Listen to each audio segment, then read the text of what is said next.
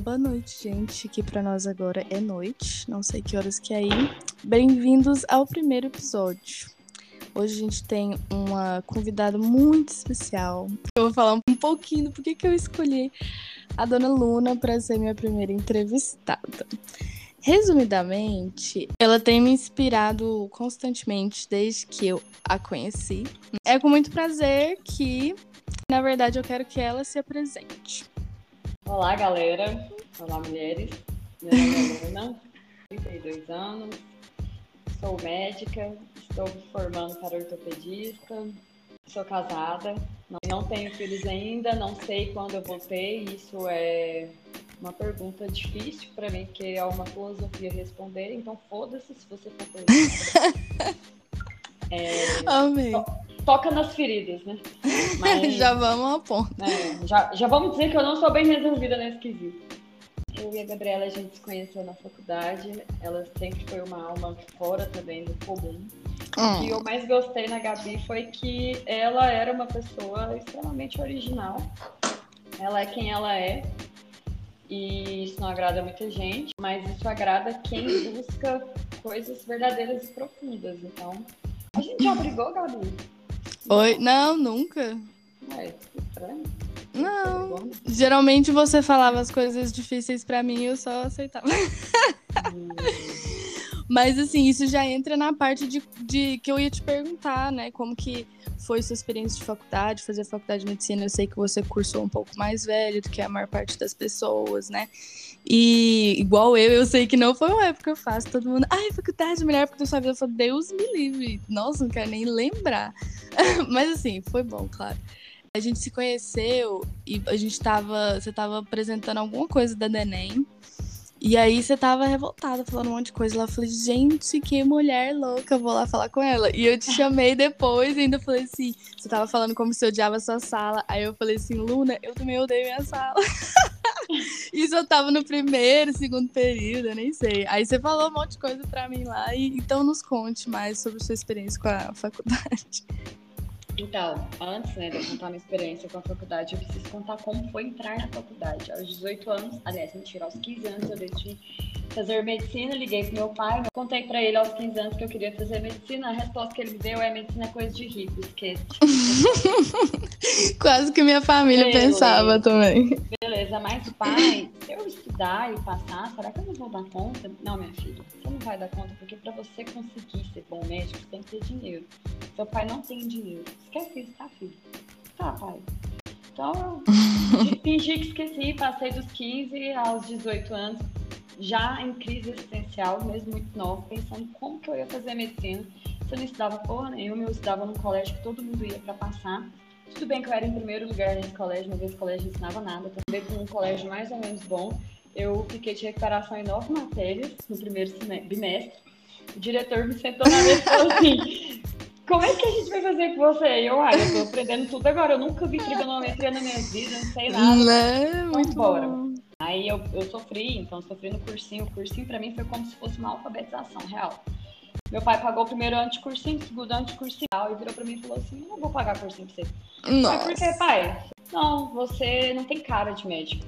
Meu Deus, amiga, que agonia. Eu acho melhor você, sei lá, estudar outra coisa. Se você gosta da área da saúde, faz enfermagem, que é melhor. Meu pai, nada contra quem faz enfermagem. Eu, eu assim, pensei várias vezes em fazer a enfermagem, mas a enfermagem não tem raciocínio clínico, uhum. E eu quero isso pra minha vida. Então, eu vou continuar estudando, se for apoiando ou não. Porque antes de eu entrar pra medicina, eu tive esses conflitos, né? E, e aí até que depois passou, né? Trabalhei em telemarketing, trabalhei na vida, pagava meu cursinho, não consegui estudar porra nenhuma, porque era muito cansativo. Aí eu conversei com meu pai, aí meu pai nunca na vida tinha tido uma filha que enfrentasse ele hum, hum. Mas aí eu conversei com ele melhor, e meu pai, como o melhor pai do mundo, apesar de tudo, entendeu meu lado, começou a me apoiar. E me apoiou muito, muito, muito depois. Né? Ele ajuda demais a minha irmã que faz medicina em particular. Ai, e ele que sempre fala pra mim que ele faz isso pra para como é que fala? Compensar, não sei. Compensar, né? As coisas. Mas se você pensar bem, você abriu o caminho para sua irmã fazer medicina, com certeza. Imagina se fosse ela, às vezes ela não teria a mesma, né, de enfrentar e de não sei o quê, nem Eu falo com meu pai, pai, você tinha que ter tido uma filha pra te enfrentar, né? uma filha que parecesse com você. Enfim, entrei na faculdade. Eu vou tentar não ser muito prolixa. Na faculdade, eu entrei numa de depressão profunda. Entrei na faculdade pensando, tudo vai se resolver quando eu entrar lá, e acabou acabou. Eu entrei na faculdade, eu não conseguia ser amiga das pessoas. As pessoas não entendiam as músicas que eu gostava, as, as coisas que eu via, os filmes, era tudo muito diferente. Era um povo que era numa particular e geralmente eram pessoas que vieram de cursinhos que desde muito tempo preparavam eles para aquilo, né? Tipo, WR da vida e e não eram pessoas que tinham tido muito contato com o povo, não tinham andado de ônibus, não tinha. Eles não sabiam o que, era lutar, sabe? Eles nunca tinham trabalhado na vida. Eu trabalhei em call center, né? Então, assim. Esse negócio de. Assim, ah, a faculdade, estudar para você. Nossa, nunca foi difícil, Gabi.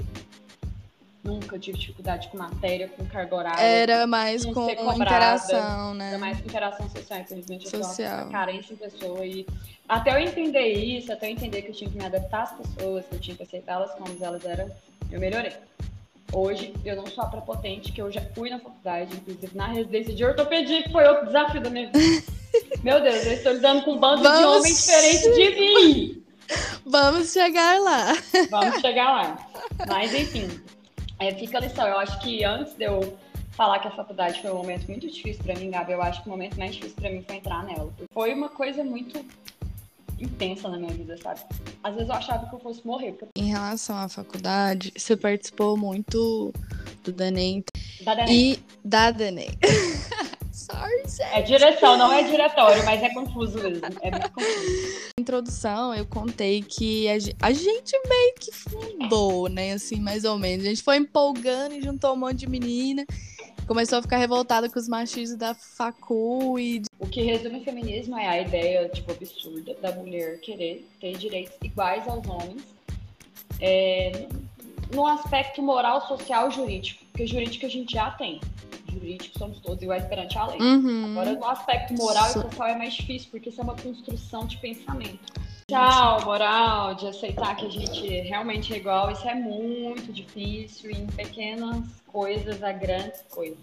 Eu tava assistindo um documentário muito bom, velho, que tem na Netflix, que é explicando. Aí fala a diferença de salário. Fala assim que tem mulheres que resolvem ficar em casa e, tipo, exercer esse papel que a sociedade sempre impôs. Mas, tipo assim, isso é um direito dela também. Isso não faz dela menos feminista, entendeu? Sim, até porque o trabalho doméstico é um trabalho como Nossa, é demais. Apenas e... não é remunerado né? Apenas não é um trabalho. É... Nossa, gente, assiste esse documentário. Você... Eu vou te contar uma farsa da minha personalidade, né, de quem eu sou. Eu, eu, eu, amo, eu amo explicando, eu não tenho tempo de ver. E o Foca, o Felipe, meu marido, Uhum. Ele é viciado, então ele sempre resume pra mim. Sério? Ele contou. Fala ele, pra... Ah, ele, ele contou. contou. Ele, né? Que estava mostrando que as mulheres ganham menos do que os homens porque elas se põem em menos situações de risco do que os homens. E, tipo, isso é provado, o estudo provou isso. Beleza, mas por que, que a mulher se arrisca menos que os homens? Por que, que o homem tem essa liberdade de se arriscar mais? Por que, que ele é mais corajoso, entendeu? Existe uhum. um, uma trava social aí. A mulher, ela não é medrosa, ela, ela é moldada assim. Acho que quando a gente é criança, né, as frases que vão falando pra gente, até a gente crescendo e tudo mais, vai, uhum. vai moldando os medos que a gente cria. O medo não é uma coisa que vem no gene, sabe? Não. Que, que vem no cromossomo XY. Então, amiga, de, beleza. Faculdade. Beleza, faculdade, tcharará, a gente abriu o coletivo, foi lindo, depois flopou. E aí tá na mão aí da galera. Inclusive, eu vou compartilhar esse negócio lá. Um salve para. Um salve. para o coletivo Início da Silva. Salve. Então, aí depois você formou, foi, entrou em toda essa coisa de se descobrir o que, que você quer fazer. Quero neurocirurgia. Nossa, não, ela não quer só medicina, ela não quer só passar, mesmo sendo pobre, ela quer fazer neurocirurgia. Nos conte. Enfim, eu, eu já sofri para ser médica, já era uma pobre, com pai rico, mãe pobre. Aí eu sempre me preparei para fazer psiquiatria. Quando eu entrei no, no, no, oitavo período, que eu fiz estágio, eu descobri que eu não tinha paciência com pacientes psiquiátricos. A gente descobre, tenho. assim. Eu não né? tenho, eu não tenho a mesma paciência de tratar paciente psiquiátrico. Tipo, não é paciência, eu não tenho eu não tenho dom. Jeito, eu acho, tá. Eu, eu acho, que, que eu me sinto é. carregada demais, enfim, aquilo não me deixa feliz. É. E aí eu, aí eu pensei, comecei a me apaixonar por medicina de família, porque medicina de família englobava toda a medicina, e ela falava de educação médica, e ela uhum. falava de uma nova construção na visão médica, que era tudo que eu acreditava. Então eu fiquei piolha da medicina de família. Eu era chamada de R-2. E aí tal. Todo mundo botava fé que você ia fazer. Fia, participei do Conselho de Saúde de Anápolis. Elaborei algumas, é, como é que fala, emendas lá de. A gente, a gente falava objetivos, plano de saúde, enfim, nem o que, era, mas eu estava ativamente no processo, apaixonadamente, porque não tem nada que eu tô fazendo nessa vida sem paixão. Tudo que é. eu tô fazendo é com paixão. Aí eu entrei um dia no Hugo, tava de ressaca. Eu tava naquele momento, volta ou não volta, tinha ido pra uma boate, tava toda ressaqueada, pensando o que, que eu faço da minha vida. Fui no Hugo, no domingo, com muita ressaca. Chegou uma neurocirurgiã doutora Maria José, excelente, maravilhosa. Uma luz na minha Vamos entrevistá-la. Cara, tem que entrevistar a Maria José, é maravilhosa, maravilhosa.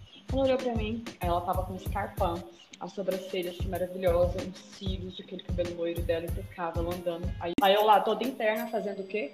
Acesso venoso periférico, porque eu não tinha nada pra fazer. De repente, a Maria José me cutuca. Você é interna? Eu era a única interna lá, né? Eu sou.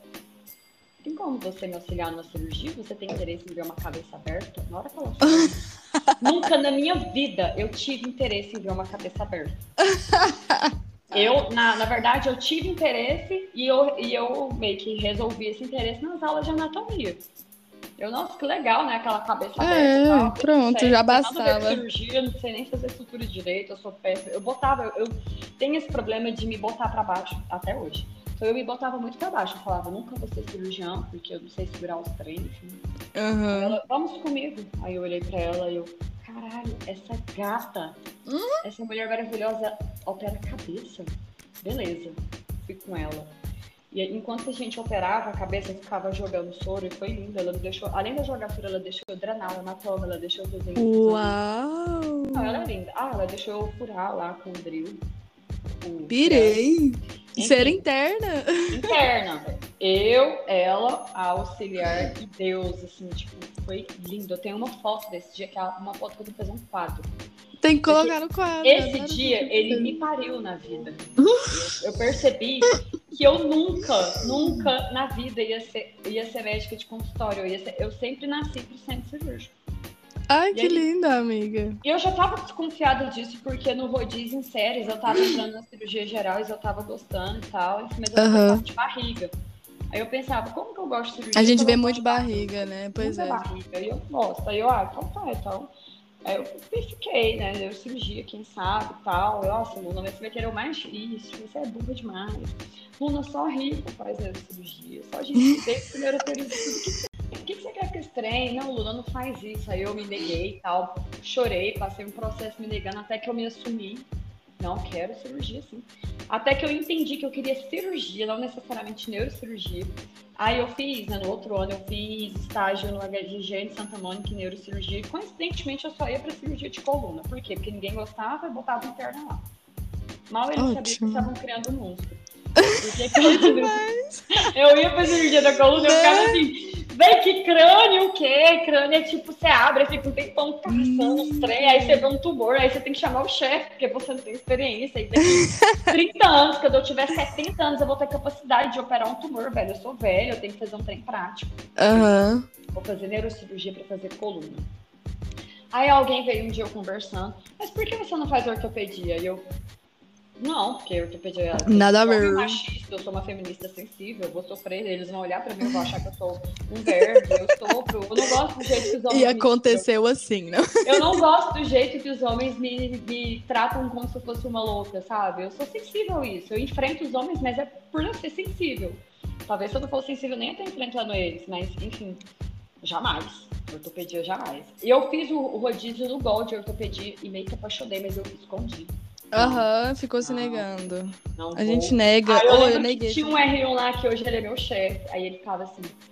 Isso aqui é a classificação de ortopedia. Eu, mas a, a ortopedia classifica tudo. A ortopedia organiza tudo e classifica tudo. Aí eu. eu, Amei. eu, amo, eu amo metodologias. Eu sou, eu sou uma mente muito desorganizada. Então, quando eu sigo métodos, classificações, etapas, passo a passo, uhum. é lindo. Adoro mim. também. A ortopedia ela é totalmente assim. Ela é quase a matemática da medicina, mas nada a ver, porque não tem nada matemático na medicina. e aí foi isso. Aí foi nesse processo que eu acabei descobrindo, na verdade, muito mais na ortopedia do que na neurocirurgia. Eu entrei, eu prestei para neurocirurgia, sobrou vaga para neuro, para ortopedia e eles chamaram pessoas que tinham prestado em outras especialidades para ocupar as uhum. vagas remanescentes. Eu birrei, não sei por que cargas d'água, porque eu queria só se fosse o gol. Talvez porque lá tinha mulheres, eu não queria ser a primeira Isso. mulher no, e no APA, que tinha também homens e tal.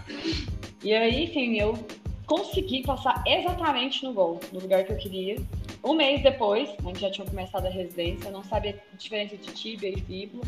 Ortopedia, você aprende e esquece rapidão, sabe? Que é muito Aí coisa. você liga pra sua amiga ortopedista quando pega alguma coisa. Então, ó, atualmente, eu acho que o mundo da ortopedia é muito difícil, não só por eu ser mulher, acho que se eu fosse um homem continuaria sendo difícil. Mas a ortopedia em si, estudar placa, parafuso, processo de consolidação, osso, o que acontece na osteossíntese, blá, blá, é lindo, é lindo. É tipo a coisa que eu mais me apaixonei na vida. Mais que do que a psiquiatria, mais do que a MFC, mais do que a neurocirurgia, que eu ficava assim, porra, eu odeio neuro, como que eu vou abrir cabeças? Mas enfim. E olha que você levou um pouquinho de tudo, né? Da psiquiatria, do MFC, de não sei o quê, pra aplicar dentro da ortopedia, né? E tudo é aplicável, porque a ortopedia tem muito paciente psiquiátrico, literalmente, que você tem que manejar. Dor, né? Vamos supor. Farmacologicamente, dor. é. Uhum. é. É, a MFC a gente aprende muito a se colocar no lugar do paciente, a gente apre aprende muito a fazer uma medicina humanizada, baseada no paciente. Isso tem tudo a ver com a ortopedia. Existe um negócio na ortopedia que chama personalidade da fratura. A fratura ela pode ser igual no meu osso e no seu osso, mas ela não é igual para mim e para você. Isso uhum. diferencia a sua idade, a sua profissão, a sua, seu gênero, isso diferencia tipo, hormonalmente Pirei. falando diferencia tudo. Então, existe a personalidade da fratura. A fratura ela não é uma coisa igual para todos. Então, você tem que levar em consideração o que? O paciente. E o nome disso é medicina centrada na pessoa. Aê, MFC! Bem, também pretendo levar isso. Uma fratura a... no ombro não é igual, entendeu? Então você tem que avaliar o que, que o paciente faz, o que, que ele quer, para que, que eu vou abrir esse ombro para colocar um parafuso lá, entendeu? É uma coisa assim, filosófica, velho. E eu sou igual a você, eu fiquei fugindo muito tempo. Eu entrei na faculdade querendo o quê? Pediatria. Aí eu entrei no primeiro período pra liga de pediatria. Aí eu falei, não, vou fazer o quê? Psiquiatria. Aí eu entrei, fui, de, fui presidente da liga de psiquiatria. Aí eu, no finalzinho, eu falei, vou fazer o quê? MFC. Fiz uma semana de MFC. Isso aí é outra história. Mas assim, você e falou que você. Você tá plantando de UTI como se você fosse uma pediatra, com trajes de pediatra. Isso, Gente, obrigada por ter escutado até agora. Essa é a nossa primeira parte do segundo episódio. Primeira vez que eu tô gravando com outra pessoa, a gente tinha colocado 20 minutos e no final deu 88. Então, depois de muitos cortes e tudo, tô lançando aqui essa primeira parte e logo sai a segunda parte da entrevista com a Luna. Gente, me siga no Instagram, o arroba mulheresque me.inspiram, tá? Segue a Luna também. E fica de olho aí que logo vai sair a segunda parte. Um abraço.